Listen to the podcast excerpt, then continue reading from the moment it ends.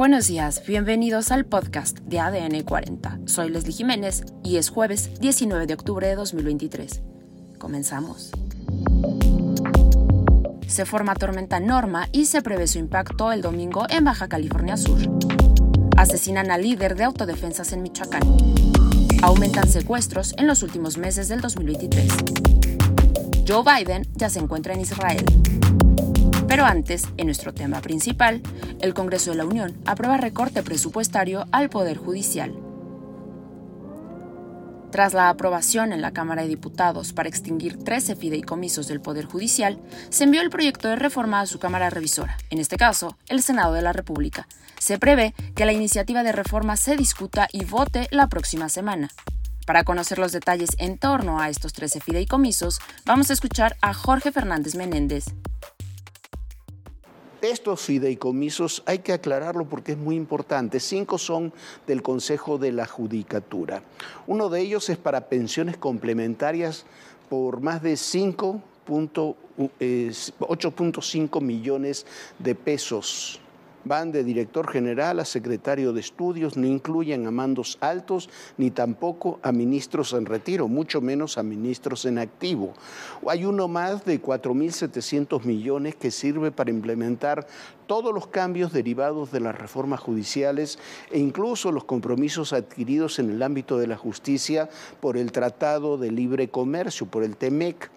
No hacerlo, no implementar esos cambios, por ejemplo, hay justicia oral, debe haber salas adaptadas a la justicia oral. No se hacen solas, hay que construirlas, hay que ir poniéndolas en los distintos ámbitos del país. Hay temas de justicia laboral que también se tienen que ir haciendo, que se tienen que ir transformando, hasta las salas, la infraestructura básica para hacerlo, la preparación de los jueces, de los secretarios, de todos los implicados en el sistema de justicia. No hacerlo implicaría claras violaciones a compromisos legales, incluso internacionales, que ha suscrito el país. existe otro para mantenimiento de casa habitación de magistrados y jueces que tiene una bolsa eh, muy importante. Pero, ¿por qué? Porque los magistrados y los jueces, los magistrados y los jueces se tienen que cambiar de adscripción cada dos, tres años escuchaba hoy con Leonardo Curcio, un juez ya retirado, que estuvo dos años en Hermosillo, dos años en Mérida, dos años en Chiapas, luego en Guerrero. Y todo eso hay que instalarlo, hay fideicomisos para eso. Cuando se cambian de adscripción los jueces y los magistrados, cambian de ciudades, eso ocurre en muchos ámbitos, por ejemplo, con los mandos militares. Cuando se cambian de adscripción, se le da apoyo para que se puedan instalar en un nuevo lugar. No se le dice a un coronel, a ver, tú arréglate a ver dónde vives. No se, hace, no se puede hacer lo mismo con los jueces y magistrados. Seis fideicomisos pertenecen directamente a la Suprema Corte, entre ellos el de pensiones complementarias para mandos medios y personal operativo. Son 2.900 millones de pesos. Hay uno más de 4.700 millones con pensiones complementarias para jueces y magistrados jubilados. ¿Qué es lo que quiere decir? Son fideicomisos ¿Por qué? Porque tienen esos, ese personal del Poder Judicial, tiene una pensión de liste y se crean los fideicomisos con recursos que el propio Poder Judicial ha ahorrado para poder tener esas pensiones, unas pensiones dignas. No son, no son recursos que van a los ministros de la Corte no son recursos que pagan, como se dijo hoy, eh, cirugías estéticas, son recursos para pensiones y seguros de gastos médicos y la mayoría va a personal operativo y personal medio del Poder Judicial.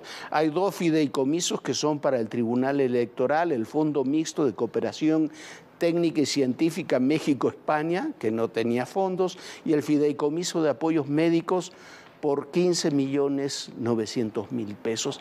Esos son, esos son los verdaderos fideicomisos que se están cerrando. De esos 15 mil millones de pesos no va que están en los fideicomisos, no va un peso a los ministros de la Corte.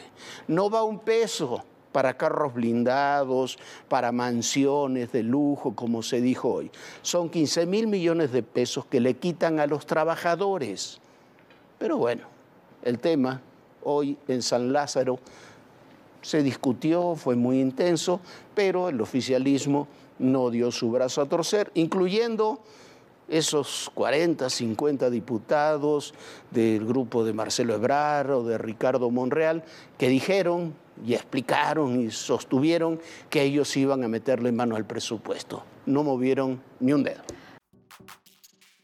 Además, la tormenta tropical Norma se formó el martes frente a la costa oeste de México en el Océano Pacífico, y el Centro Nacional de Huracanes de Estados Unidos dijo que es probable que adquiera fuerza de huracán y amenace al destino turístico de Los Cabos en el extremo sur de la península de Baja California.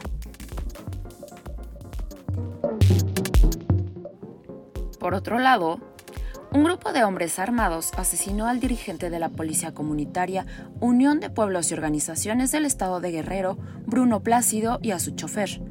Plácido murió baleado en Chilpancingo, capital del estado de Guerrero, dijo un funcionario estatal que habló bajo condición de anonimato al no estar autorizado a dar declaraciones públicas. De momento no se dio a conocer un móvil o sospechosos. En otros temas, de acuerdo a los últimos reportes del Secretariado Ejecutivo del Sistema Nacional de Seguridad Pública, los secuestros incrementaron a nivel nacional un 11%, pero podría ser mayor, ya que este puede ser reclasificado en delitos contra la libertad personal, junto con rapto y víctimas por otros delitos que atentan contra la libertad personal. Los estados que concentran el mayor número de víctimas de este delito son Chihuahua, Estado de México, Ciudad de México, Morelos y Sonora. Más información. Este miércoles, el presidente estadounidense Joe Biden aseguró que hay un acuerdo con Israel para permitir la ayuda humanitaria a la franja de Gaza desde Egipto. El mandatario anunció además un fondo de ayuda de 100 millones de dólares en asistencia humanitaria para Gaza y Cisjordania ocupada.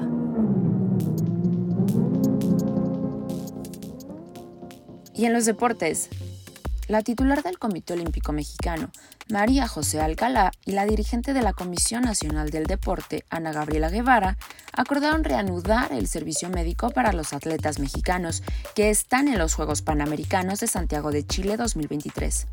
Esto después de que se revelara que había una ruptura entre ambas instituciones. El conflicto inició cuando la CONADE decidió imponer a atletas para el abanderamiento de la delegación mexicana a pesar de que esa selección ya la había realizado el Comité Olímpico Mexicano.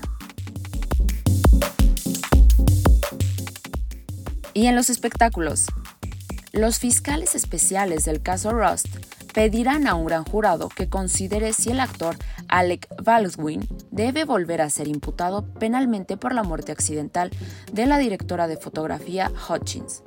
El caso, que aún se está dirimiendo en una corte del primer distrito judicial de Nuevo México, se centra en averiguar cómo apareció una bala real en el tambor de la pistola de atrezo que empuñaba Baldwin durante un ensayo y que acabó impactando mortalmente contra Hutchins. Esto fue todo por hoy en el podcast de ADN 40. Soy Leslie Jiménez y recuerda seguir a ADN 40 en Spotify, Apple o tu plataforma de audio favorita.